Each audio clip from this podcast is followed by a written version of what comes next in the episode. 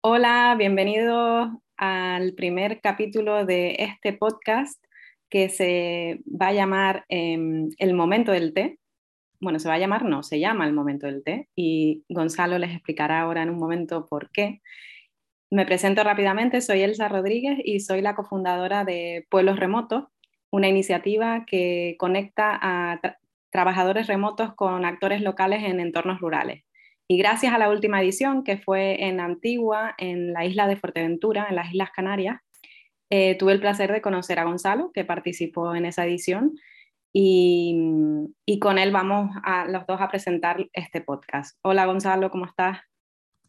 Hola Elsa, gracias por la introducción y por cederme la palabra. Eh, yo soy Gonzalo y tuve la suerte de estar en la segunda edición de Pueblos Remotos, que fue en Antigua, Antigua Remota, eh, en Fuerteventura. Y el grupo de, la gente de Antigua, de Antigua nos consideramos los antiguos, pero ya conoceréis más adelante cosas. Bueno, eh, se nos ocurrió hacer este podcast que será eh, el momento del té, como bien ha dicho Elsa, porque teníamos un ritual, las tres personas que estamos aquí, que somos Alejandro, que ahora os presentaré, Elsa y yo, que vamos a ser los presentadores de de todos los capítulos de este podcast. Pero bueno, Alejandro, aunque no vaya a ser copresentador, va a ser copresentador en la sombra, aunque no lo sepa. Eh, nosotros tres teníamos un ritual que era tomarnos un té, una infusión, al final de la tarde, principio de la noche después de la cena. ¿Y por qué hacíamos eso?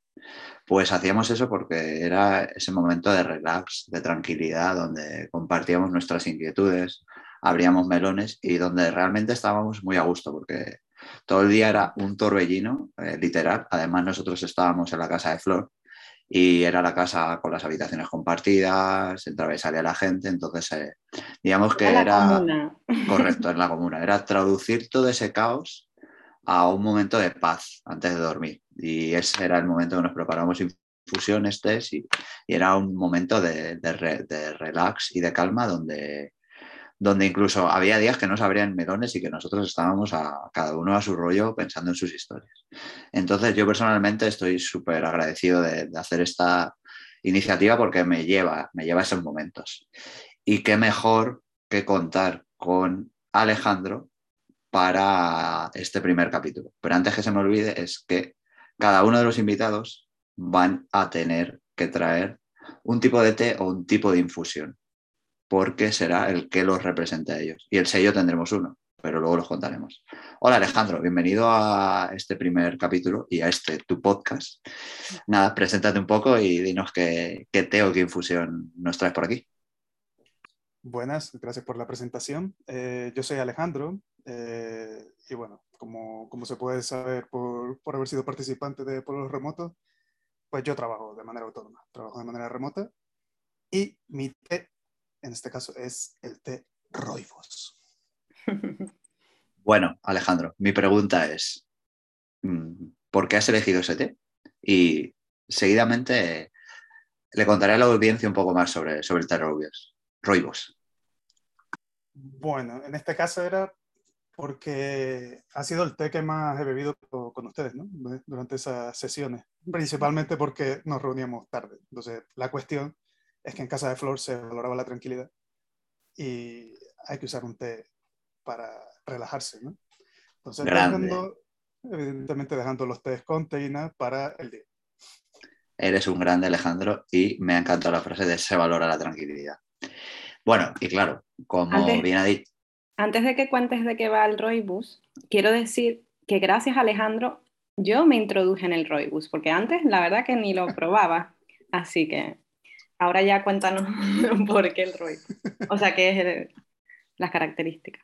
A su favor he de decir que yo tampoco era fan del Roibus y alguna vez lo tomaba alguna vez lo tomaba. Y vuelvo, y vuelvo a dejar ahí otra, otra cosa, porque ahora os diré cuál, cuál soy yo y cuál era el que tomaba siempre y por qué tomaba roibos. Pero es decir que el roibos también me, me empezó a gustar, como bien dice Elsa, gracias a, a, Alejandro. Bueno, pues como bien ha dicho, al final una de sus características es que, no tiene teína.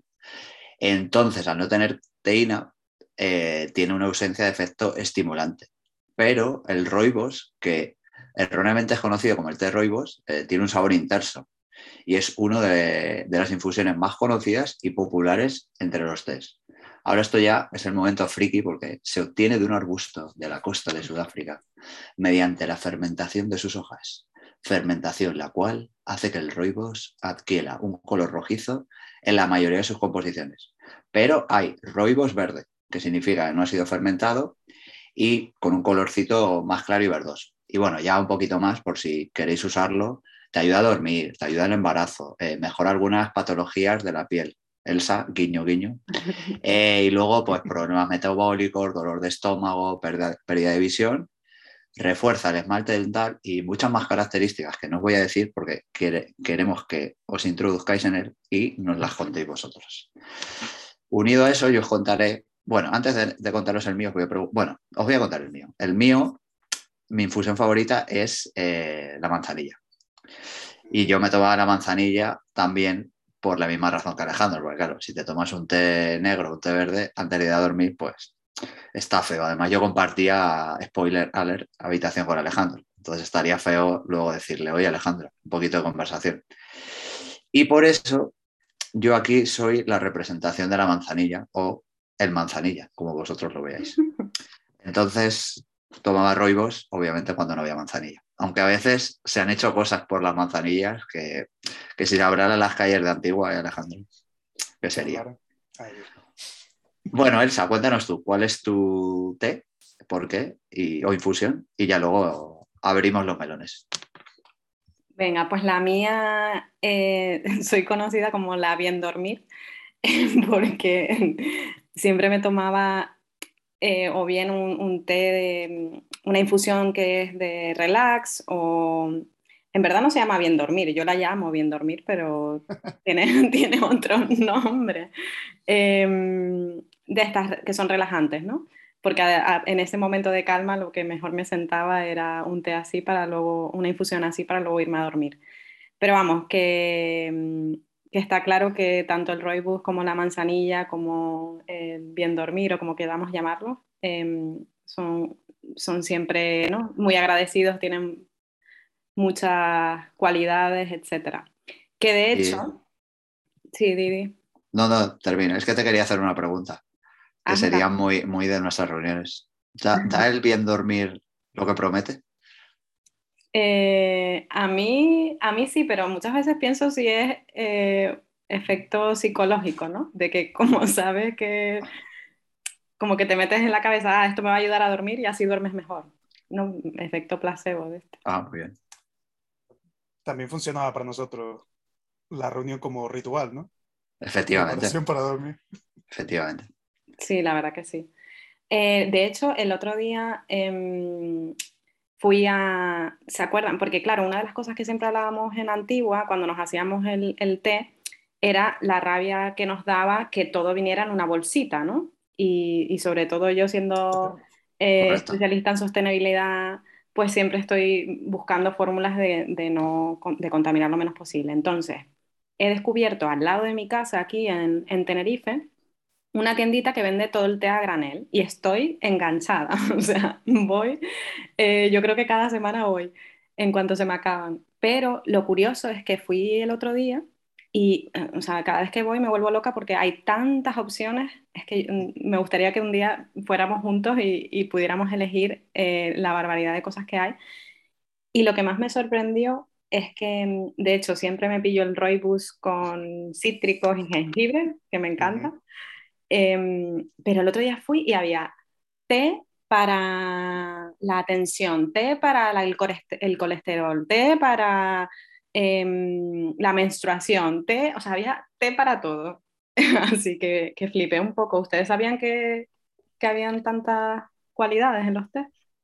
Has abierto, bueno, yo quería decir una cosa, que al final nosotros éramos sostenibles porque comprábamos en la tiendita de, Antigua, no tanto por, las bolsitas de test. Pero yo ahí, de lo que has dicho, hay, dos, has abierto dos posibles melones. Que uno sería, que es lo que acabas de, decir, que si conocemos algún sitio con tantos test, que ya respondo yo a esa pregunta, y si queréis luego abrimos los melones. Yo el otro día descubrí en Madrid uno igual, que los tenían así como en cajitas. Y, creo que tomé un roibos, sí, sí, tomé un roibos y, además estaba tan bueno que luego le dije a la chica si me podía volver a, poner agua porque, porque me gustó mucho. Pero efectivamente ahí le tienes que preguntar o te tienen que guiar porque si no, si no es imposible. No sé tú, Alejandro, que eres un hombre más viajado, si nos puedes contar. Pues en mi, en, mi pueblo ciudad, sí. Sí que ha habido un... Lo que pasa es que no me acuerdo ahora del nombre de la tienda, pero recuerdo... recuerdo... Alejandro se, ha quedado muteado y le hemos perdido. ¿Ahora? Hola, Ahora, Alejandro está de vuelta. En el momento, en el momento clave, ¿no? Eh, que digo, que digo. O sea, el directo. Yo he llegado a comprar grande, digo yo, ¿no? en mi localidad. ¿Y tu localidad es? Eh, vecindario, Gran Canaria. Ojito. Lo que pasa es que todo hay que decirlo, ahora está en Colombia. Eh, así que por eso igual... Claro, yo en todo caso mm, hace tiempo que no compro en esa tienda, que veo mucho. no, pero me alegra saber que existen, de hecho. Em, yo, también espero que esa tienda siga existiendo cuando Alejandro vuelva a vecindario. Yo, yo creo que sí, porque hacia, o sea, después de esta última edición, que fue en noviembre, o sea, por diciembre o así, yo recuerdo haber pasado por esa calle y estaba abierta. Lo que no me acuerdo del nombre ahora. no hay cada vez. la calle ni. Mm. Cada vez hay más estas opciones. Lo otro que, ahora que hablaba, lo de la manzanilla, Gonzalo, yo quiero hablar de la manzanilla porque no sé, o sea, yo creo que estamos muchos traumatizados desde pequeños con que la manzanilla es para el dolor de barriga cuando estás malo y, yo hoy en día solo lo tomo en esos momentos. Pero el otro día, hablando con mi amiga Irene, que si nos está escuchando le, mando un saludo, se pueden creer que a ella no le gusta ningún té, ninguna infusión, nada. O sea, para ella mm, el olor a manzanilla dice que es que hasta le da ganas de vomitar porque de pequeña en el colegio si ella se encontraba mal, siempre le daban manzanilla y, ella lo vomitaba. Entonces lo asocia a eso y no puede tomarte ni nada. Pues yo aquí como, como firme defensor de la manzanilla, diré, bueno, antes de nada quería decir que al final, como no sabemos quién ni cuándo nos están escuchando, que la edición de noviembre de Antigua Remota fue en noviembre de 2021. Y esto lo estamos grabando en marzo del 2022. Luego saluda, yo también saludo a la amiga de Elsa, por si nos está escuchando. Creo que es que mejor introducción que escuchar esto para introducirse en el mundo de las tesis y las infusiones. Pues sí. Y hablando de, de porque al final estamos hablando como un poco cómo estamos influenciados por nuestras creencias o por el tema del placebo. Desde antes, lo que has dicho tú del bien dormir, mm. del roibos, de la manzanilla. Entonces, yo he de decir que la manzanilla así tomarla tanto, no la tomaba antes de, bueno, pues yo no sé si de antigua, pero hacía, no la tomaba así con asiduidad y siempre la había tomado, era como, ma, estoy malo de la tripa, pues tómate manzanilla. Y ciertas personas, que no las voy a nombrar, pero se van a sentir identificadas, pues también a lo mejor se ponían esa bolsita de manzanillas en los ojos, que algunos de nosotros nos han contado esa historia. Sí, verdad. Efectivamente. Entonces, ¿Cómo, vivimos de influenciados por, por, es decir, que al final somos nosotros en nuestras propias cabezas quien nos montamos nuestras creencias y a veces son totalmente irreales. Ese, efecto placebo, ese efecto de, que primero nos lo construimos en, nuestra cabeza y luego ya lo, hacemos en realidad. ¿Qué opináis? ¿Qué opináis vosotros? Eh, claro, eso me sorprendió a mí estando allí en la edición. O sea, yo estaba invitando a la gente a manzanilla, porque para mí la manzanilla es, si estoy mal del estómago, pues me ayuda, si me quiero relajar, me ayuda, si quiero simplemente, pues no, pues no beber simplemente agua caliente, ¿no? sino algo que tenga algo de sabor y porque me gusta el sabor de la manzanilla, pues la tomo también. ¿no? Y había un rechazo descomunal o a, ese, a, ese, a ese hilo precisamente que abre. Y claro, eh, no sé, eh, me pasa por ejemplo con otro tipo de comidas, ¿no? O sea, ha habido comidas que a lo mejor me he dado un atracón en algún momento, e ingredientes en concreto, no tanto comida, e incluso cuando son verduras, y ya no, no las puedo soportar, o sea, si no están cocinadas, eh, el apio, por ejemplo, el apio, olerlo y me dan arcada. Y es precisamente por una vez que compré demasiado apio por una receta, me lo empecé a comer y me sentó fatal. Entonces, yo entiendo esa parte, ¿no? O sea, ese recuerdo que tiene el cuerpo, pero claro, con algo tan... Nunca pensé, o sea, el apio sabe fuerte, por lo menos, ¿no? Tiene un sabor intenso. La manzanilla, o sea, me sorprendía mucho. A ver, yo creo que al final es cuestión de hábitos también, ¿no? O sea, de, mm, de cómo hemos sido criados, de cómo hemos ido evolucionando y de los hábitos que hemos ido adquiriendo a lo largo de nuestra vida, ¿no? Eh, un poco todo eso que estamos contando. No sé, Alejandro, ¿tú siempre has tomado té e, e infusiones o es algo que, que implementaste en tu vida más tarde? Mm, té, o sea, infusión de té, digamos, ¿no? Porque todos son infusiones, pero de té en, sí, eh, sí, digamos que más tarde, incluso ni siquiera bebía café. Café ha sido más así en mi vida adulta, como cuando he empezado a, más bien por una cuestión social, a tomarlo más y como encontrarle el gusto. ¿no?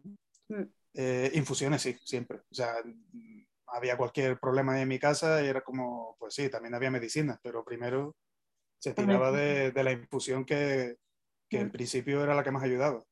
Y no sé, es que ahora mismo ni infusiones que ni me acuerdo de los nombres, pero por ejemplo me, viene a la cabeza, la manzanilla estaba siempre en mi casa, cola de caballo siempre.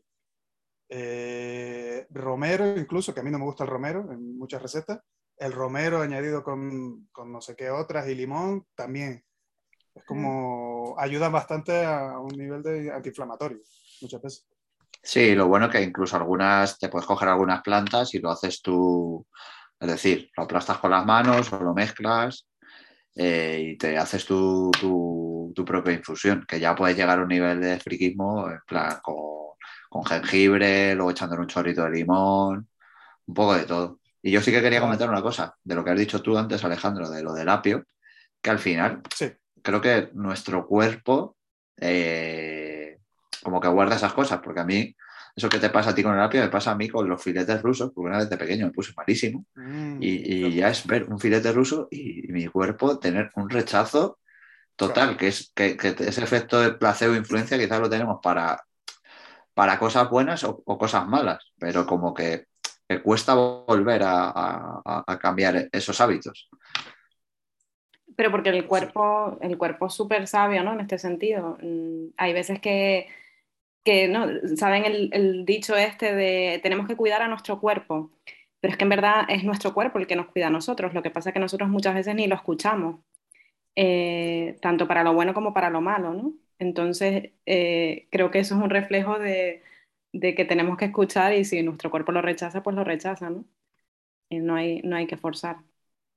Eh, pero volviendo a lo de, y, esto unido, lo que están hablando de, la, alimentación y de, los hábitos y de todo esto, ¿no? Otra de las cosas que, he cambiado desde antigua, y, esto lo hablé yo también mucho con Alejandro, bueno, y contigo también, Gon, es la parte de la alimentación, ¿no? De la importancia de, lo que metemos en nuestro cuerpo. Eh, me acuerdo, Alejandro, que compartiste conmigo también información eh, a raíz de, bueno, me dio una alergia en la piel, que por eso Gon antes lo, mencionó, y a raíz de ahí dije, no, esto tengo que hacer un cambio. Y desde enero estoy comiendo súper sano, em, me he quitado casi todos los carbohidratos, pan, azúcares, eh, incluso casi he dejado de tomar café. Ahora básicamente tomo té, infusiones, etc. Entonces, em, nada, simplemente quería decir eso. También estoy inspirada por Gon eh, haciendo ayuno, ayuno intermitente y vamos, me ha cambiado la vida. Duermo, que yo creo que no me hace falta ni bien dormir ya. y, tengo muchísima energía todo el día. Así que hablando de cambios de hábitos, ahí, ahí lo suelto.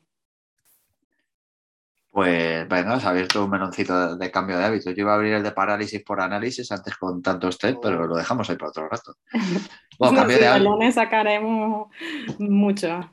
Venga, voy, yo con el cambio de hábitos. Pues sí, es que al final somos personas con hábitos. Es decir, yo ahora mismo estoy, entre comillas, intentando aprender italiano y al final pues toda la mañana según me levanto, me hago un par de clasecitas y al final es como que tu cuerpo en cuanto lo haces, dicen lo de los 21 días, ¿no? Que si lo haces 21 días ya no es un hábito.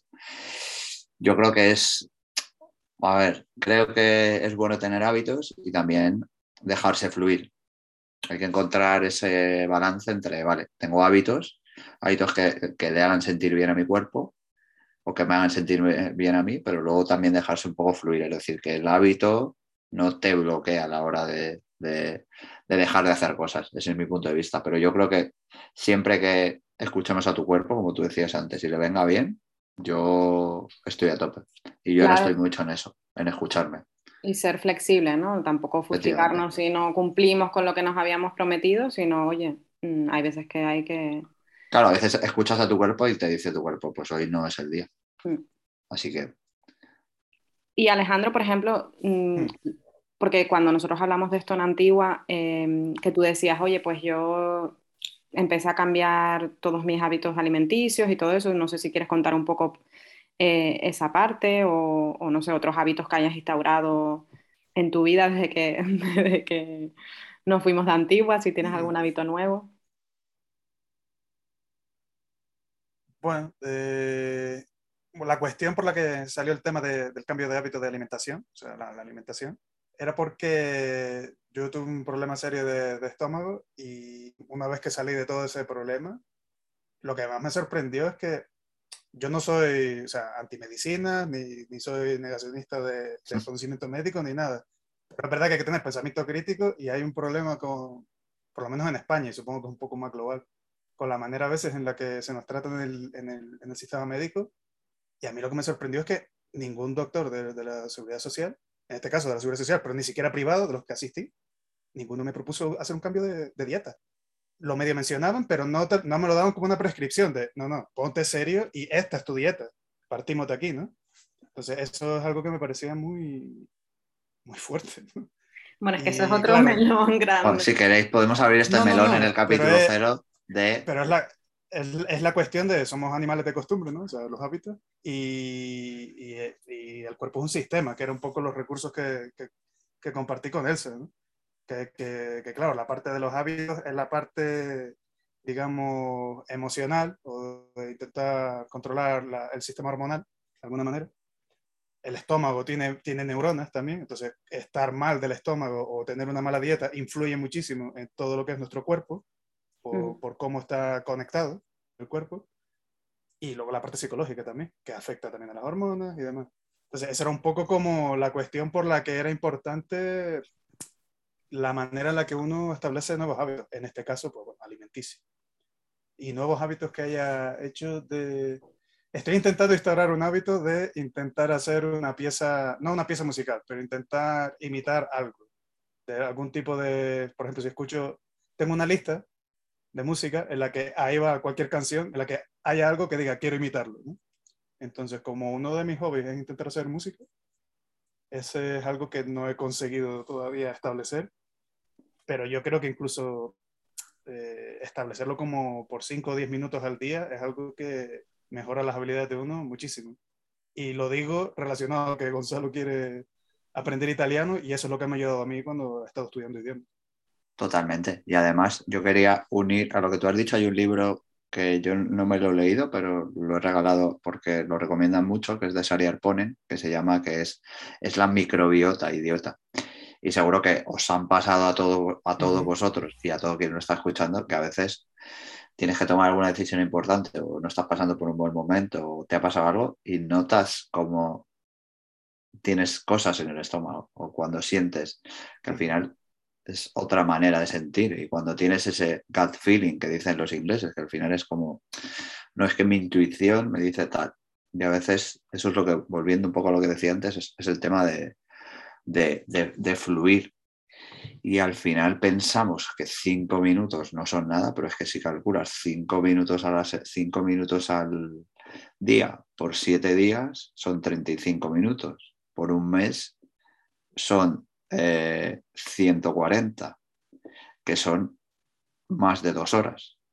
Luego, claro, luego ya si abrimos el melón del tema cuánto tiempo pasamos en Instagram, en las redes sociales, pero bueno, yo solo quería hacer un inciso así transversal con un spoiler alert, que es que quien escuche este podcast amará los jingles que tengamos porque Alejandro será el creador.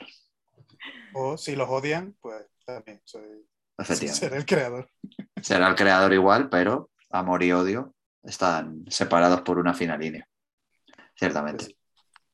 Que, mm, que otro de los, es que justo ahora que hablabas de, estos, de este libro, eh, otro de los libros que, que a mí me ayudó bastante, que me lo recomendó una amiga, es de Blanca, em, Blanca, no me acuerdo ahora, Blanca Nutri, es su esto en Instagram, pero el libro se llama, em, ella es nutricionista y el libro se llama Dime qué bacteria comes y, no, dime qué comes y te diré qué bacteria tienes, qué bacterias tienes.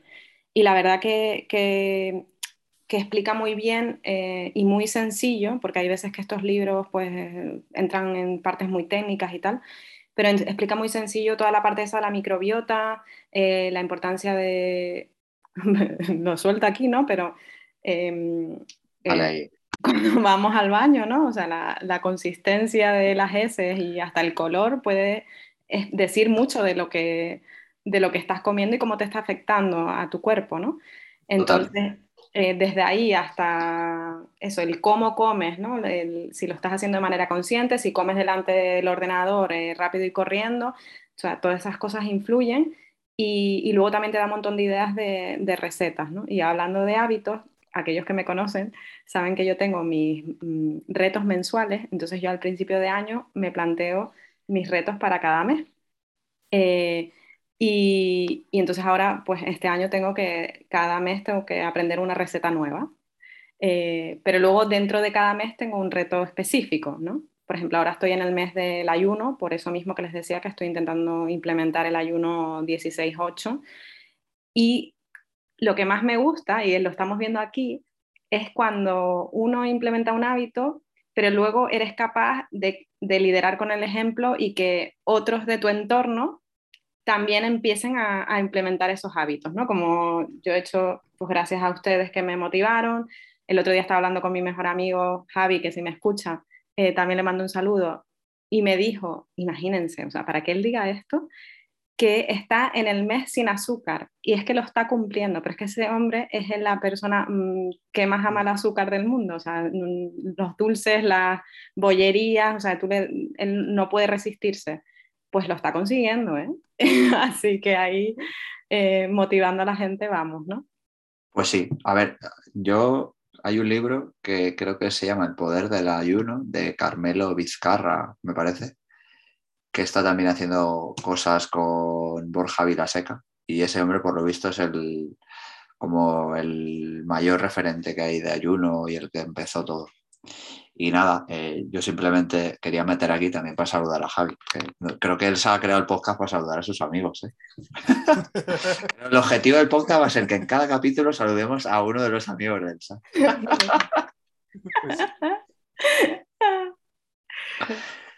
Eh, sí, no, hombre, yo creo que está bien, pero al final volvemos a lo mismo. Al final es escucharte a ti mismo, es decir, porque yo, a ver, yo, estoy, yo solo llevo un tiempo haciendo ayuno a, a, influenciado por, por, bueno, ahora hablaré de mi amigo Álvaro, de Álvaro Otero, que es fisio, pero muy especializado en tema de nutrición. Y empezamos a jugar al fútbol juntos y yo leía cosas y ya fue el que me dijo, va, bueno, me empezó a hablar y yo le empezaba a preguntar y empecé con eso. Y luego tú ya piensas y dices, joder, yo es que nunca desayunar me había, como que nunca me había apetecido mucho, no era lo típico que te levantas súper hambriento, entonces como que y ahí un poco tu cuerpo te lo estaba diciendo, en plan, que es el tema de dejarse fluir y probar cosas que te permitan eh, luego escuchar a tu cuerpo y decir, vale, pues esto me sienta bien, no me sienta mal. O luego haces ayuno y puedes tener unas analíticas fatales. Pues tampoco por tener hábitos hay que matarnos a nosotros mismos. Claro, a ver, hay que hacerlo con conciencia, pero eh, también lo que decía Alejandro antes, ¿no? Hay muchas veces que, y yo incluida, cuando me pasó todo eso de la piel, que, que fui al médico, eh, aprovecho para saludar a mi familia, que son todos médicos, ¿no? eh, no, que los Buenísimo. Eh, pero, pero eso, o sea, el médico enseguida, eh, corticoides, eh, medicamentos, ¿no? Y, y, al final lo que, lo que me solucionó todo fue el cambio de, de alimentación, gracias a que fui al herbolario, que, que me lo recomendó mi mejor amiga, que la, la, saludamos también, Sara, y que Sara, de hecho, fue otra de las que me inspiró mucho para el ayuno. Ella también, oye, Gon, y aparte de invitar a personas como Alejandro que formaron parte de Antigua, igual también podríamos invitar de vez en cuando a alguno de nuestros amigos, ¿no? claro, claro. Los conoces, yo los conozco. Claro. Em, Hacemos, podemos hacer el, el, capítulo La mesa redonda del ayuno. y convencemos a todos a que empiecen a ayunar, ¿no? Correcto. Eh, Oye, también decir que nos hemos inspirado mucho en el podcast de No tiene nombre, ah, sí. que, no lo hemos nombrado, pero ellos hacen un poco así, eh, van abriendo melones, van hablando de cosas, y es que nos sentíamos tan representados. Totalmente. vamos a hacerlo nosotros a, a nivel... Em, usuario. Usuario, sí, porque ellos son profesionales, nosotros estamos aquí hablando de la vida y, y bueno, a ver quién nos escucha y si no, pues no, no, no, creo que nos escuchen Enrique y Carlos, pero si no, recuerdos para ellos. Saludos. Carlos Ignacio. Carlos Ignacio. Capítulo cero, capítulo de saludo. el saludo. Entre, entre, el, entre los test y, el, y los saludos se nos van los 45 minutos. Total, total. Pero bueno, ha habido ahí un par de meloncitos abiertos, ¿eh? ha habido un par de meloncitos. No, sí, si no, si nos dejan aquí, vamos, eh, hacemos un podcast de 24 horas, ¿eh? Sí, ahora yo haciendo un poco, le quiero preguntar a Alejandro, porque al final Alejandro ahora nos contará, pero ha tenido muchas experiencias así, trabajando en remoto y claro, al final cuando cambias de sitio o de hábitos y conocer a nuevas personas, ¿cómo eres capaz más o menos de llevar el mismo estilo de vida en diferentes sitios? ¿O ¿Cómo eh, crees que puede llevarlo la gente que tú conoces, que está acostumbrado a tener más este estilo de vida nómada? Porque a mí sí que es verdad que me pasa que a veces, pues yo intento hacer ejercicio todas las mañanas, pero a veces cuando me cambio lo que sea, digo, bueno, no pasa nada, digo, porque sé que mañana vuelvo y lo empiezo a hacer. Pero claro, si sabes que mañana no vas a volver, ¿cómo eres capaz de gestionar tú todo eso?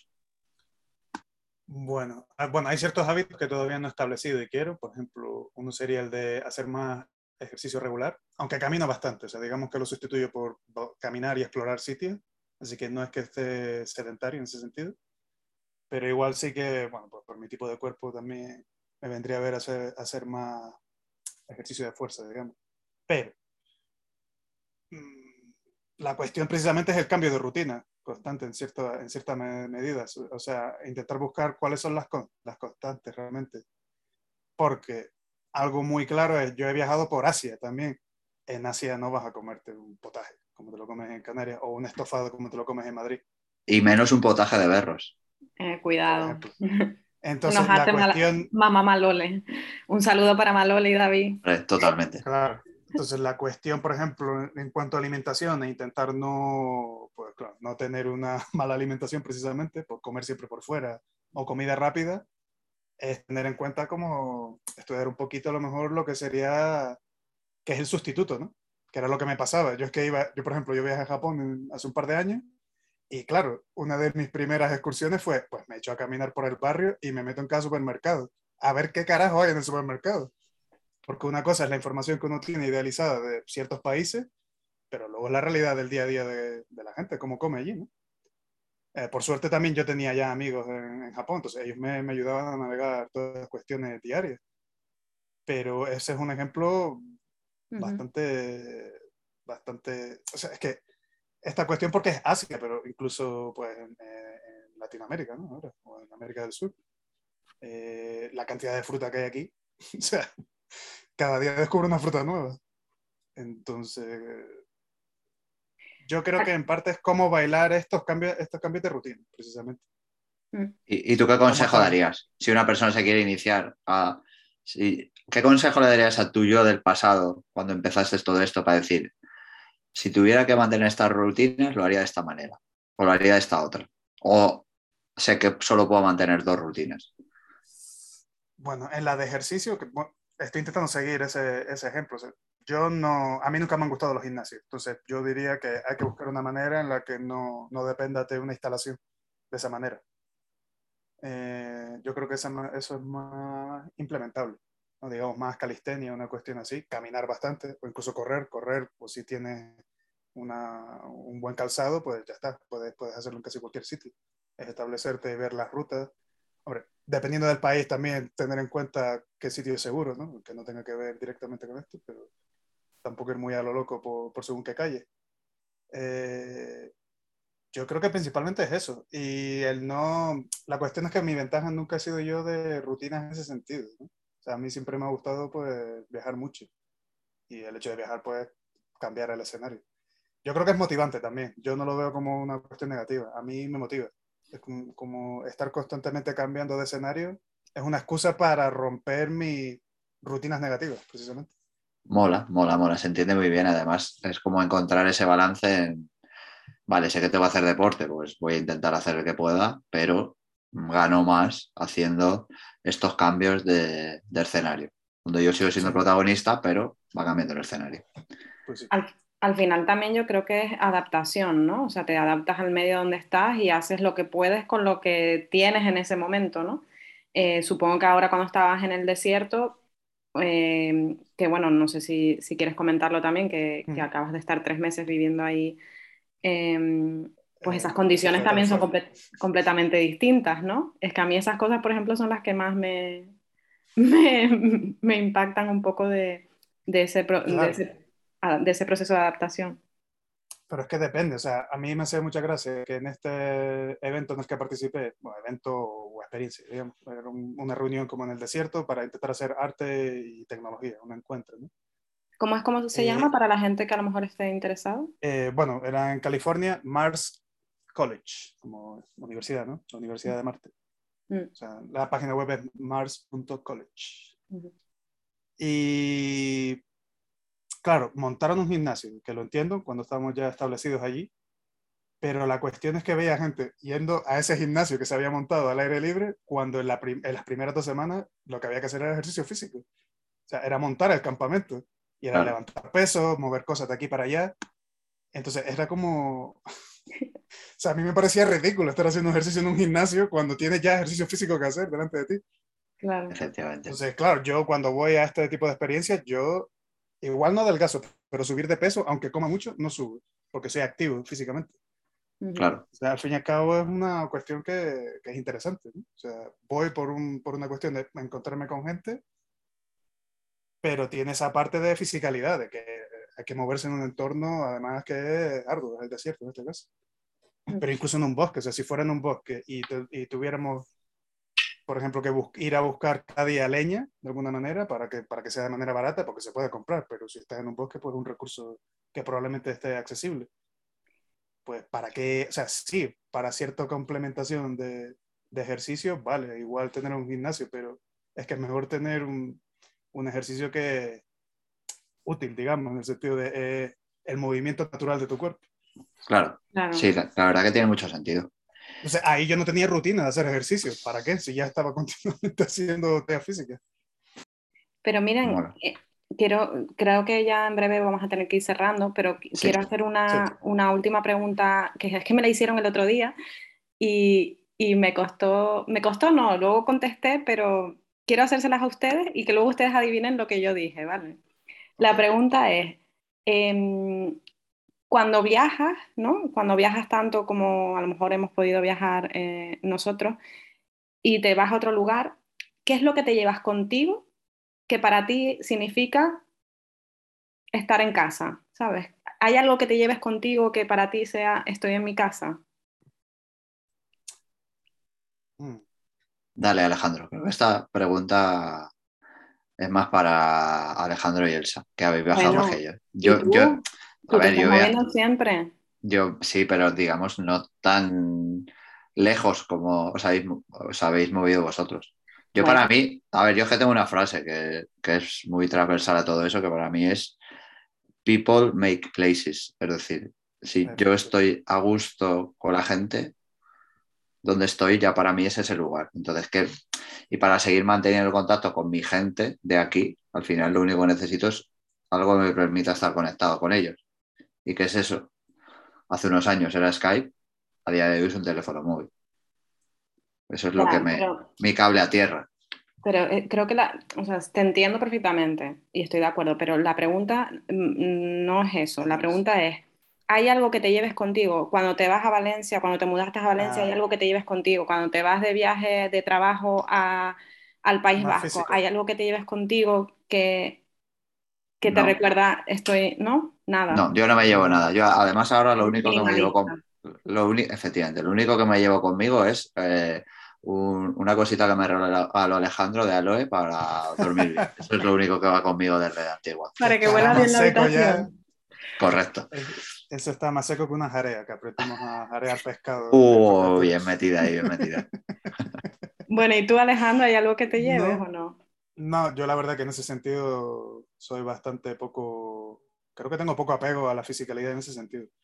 Entonces, Pero, por no- ejemplo, tú apareciste en Antigua con tu Sí. teclado ese supersónico del, del portátil, eh, no sé cuántos aparatos allí.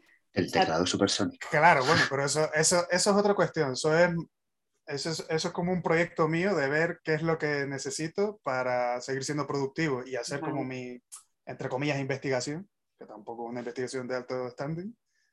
Pero, o sea, ¿qué es lo que necesito yo a nivel tecnológico para seguir haciendo mi, Trabajo. o sea, ya. para ofrecer mis inquietudes, ni siquiera, porque para el trabajo es un portátil y punto. Mm, Pero lo que, sí, las cuestiones que, que me inquietan más en cuanto a la, a la intersección con la tecnología, ¿no?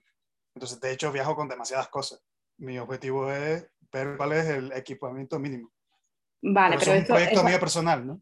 Vale, pero eso a ti no te implica, oye, pues me llevo todo esto conmigo y cuando lo pongo en el sitio donde estoy, oye, pues me siento como en casa. Para ti eso no, no es.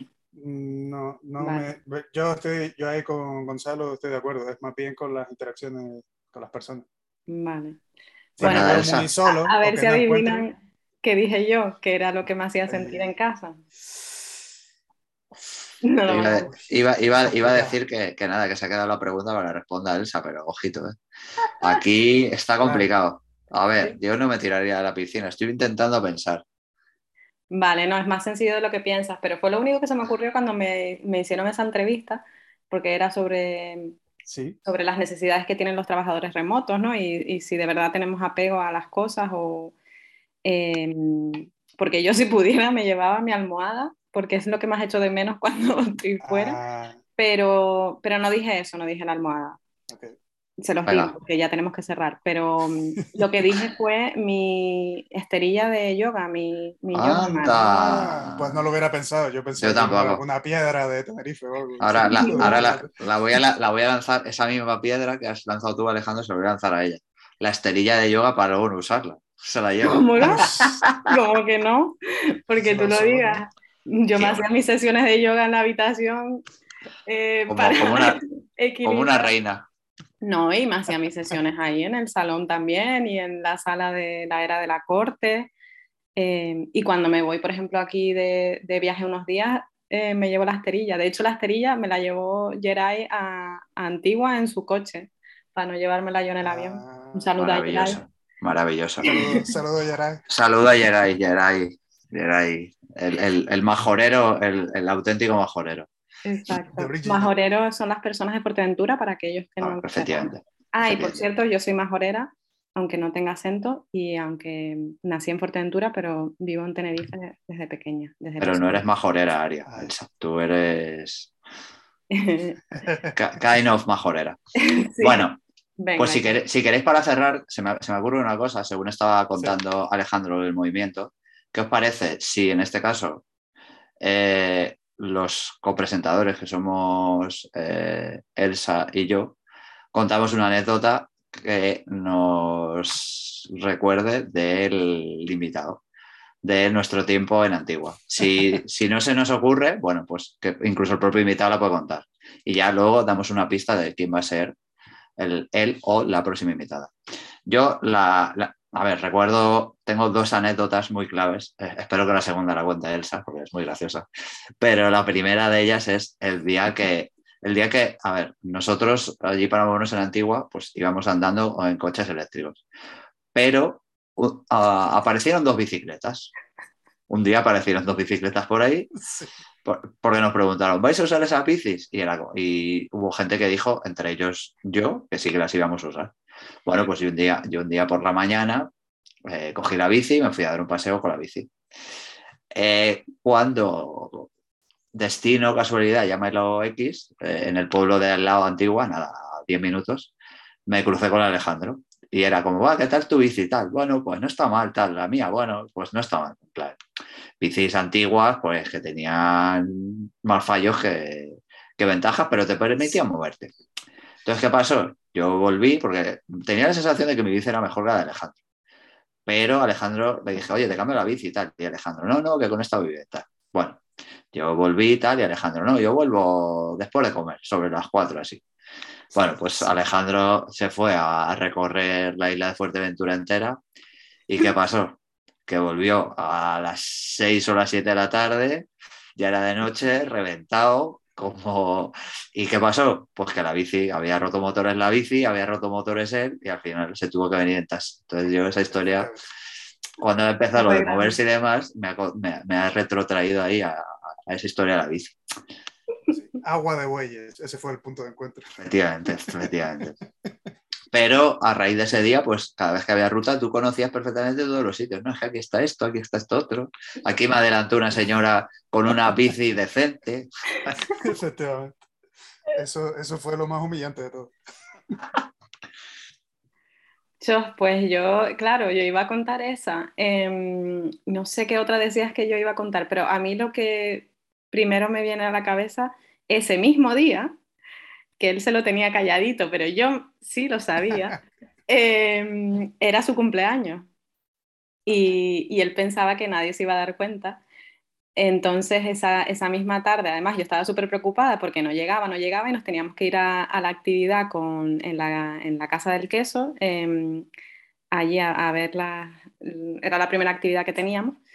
Y, y, nada, y entonces ya, ya yo lo tenía planeado, eh, había comprado una tartita y cuando ya terminamos la actividad estábamos allí tomando algo, sacamos la tarta y, y Alejandro, vamos, se quedó, se quedó de piedra en plan, ¿cómo?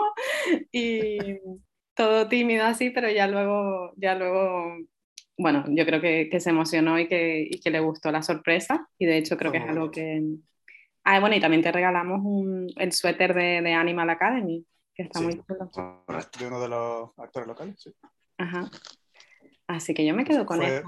fue un gran día, fue un gran día. De hecho, esa- de hecho, compraron la tarta adecuada, porque yo por la mañana decidí comprar un trocito de tarta y fue de la misma tarta. Así que Qué bueno, por eso no lo sabía. Sí, sí, sí. No lo sabía, Sí, sí, que yo digo, No, ¿qué no. dices? No, La no. casualidad, tío. O sea, fue, bueno. fue todo dado en el clavo. sí. Y mira que Pero, habían Yo opciones. en controlaba el tiempo. Yo controlaba el tiempo y yo sabía que la actividad empezaba a tal hora. Y yo estaba estresado diciendo, necesito un taxi para volver, para no llegar tarde a la actividad. ¿Qué? No, no, Controla- Dale, dale, esa. Controlabas el tiempo, pero, pero la bici pensó. Esa bici, esa bici no volvía cuesta arriba. Cuesta abajo todavía, pero cuesta arriba no. Bueno, lo importante es que salió todo bien y, y sí, la casualidad de lo de la tarta, además, que es que habían como 16 opciones de tarta y yo era, ay, mi madre, ¿cuál cojo? No, sí, sí. Y al final, no, es que, no es que fueran pocas las que había allí. por eso. Pues mira, ya tenemos un próximo melón para el próximo capítulo, la parálisis por análisis, que ha salido varias veces. Eh, nada, yo me he sentido muy a gusto, Alejandro, darte las gracias por querer participar en este experimento y si quieres contar ahora algo. Y por mi parte, nada, agradeceros este rato con vosotros. Me he sentido como en casa de Flor en ese momento del té. Y la el próximo capítulo tendremos una invitada. Esa es la pista. Vale, pero no demos más pista. pistas, eso solo. Y, a- y ustedes no nos ven, eh, nosotros nos estamos viendo las caras, ustedes solo nos oyen, pero aquí estamos nosotros cada uno con su taza de, de té. Eh, así Correcto. que salud de chicos, me alegro mucho de, de que estemos teniendo este tipo de, de conversaciones. Ale- Alejandro, un placer tenerte con nosotros y de hecho, Pues cuando quieras puedes volver porque sabes que esta es tu casa y, y nosotros siempre encantados de tenerte, así que esperamos verte en un futuro capítulo. Hago copresentación bomba en algún que otro capítulo. Me uno a eso. Puede ser con presentador en la sombra o en el sol, donde tú prefieras. Nada, muchas gracias por invitarme. Y la verdad es que esto sí se ha sentido como volver a casa de Flor, casa de Flower. Se respeta la tranquilidad. Correcto. Correcto.